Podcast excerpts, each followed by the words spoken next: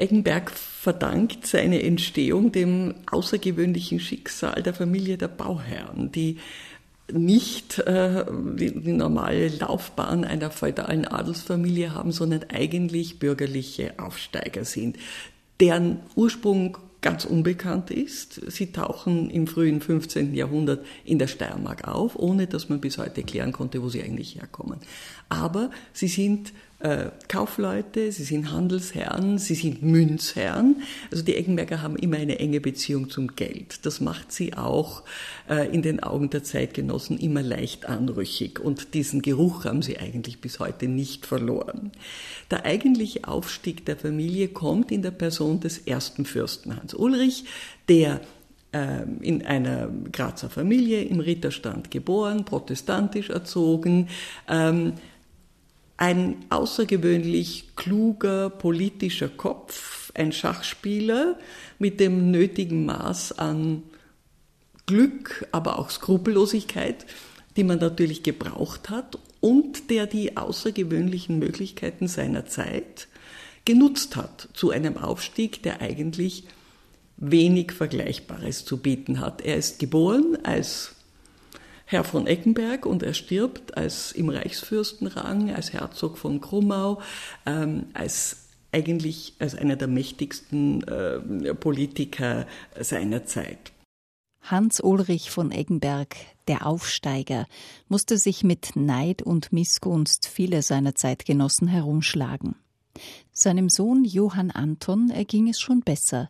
Er setzte den Weg seines Vaters geschickt fort, sagt Barbara Kaiser, die als langjährige Leiterin von Schloss Eggenberg die Familiengeschichte derer von Eggenberg erforscht hat.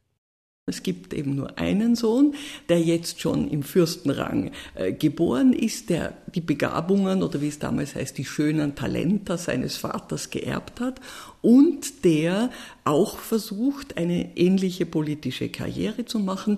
Sein großer Auftritt ist 1638 als kaiserlicher Sondergesandter in Rom, wo er die sogenannte Obedienzgesandtschaft, also die formelle Unterwerfung des neuen Kaisers Ferdinands, äh, Ferdinands III. und beim Papst, das war Urban VIII., Barberini-Papst, vollzieht mit einer gloriosen Gesandtschaft, die das Vermögen eines äh, halben eines europäischen Kleinstaates verschlungen hat, die er auch aus eigener Tasche bezahlen musste, aber es ermöglicht ihm einen noch höheren gesellschaftlichen Aufstand. Er erwirbt die Reichsstandschaft, das heißt, sie sind jetzt wirklich am Sitz und Stimme auf der Fürstenbank des Reichstags und er macht eine unglaubliche Partie, würde man heute sagen. Er heiratet mit Anna Maria von Brandenburg-Bayreuth, eine Hohenzollern, also die Enkelin eines Kurfürsten. Er selber Enkel eines Grazer Kaufherrn.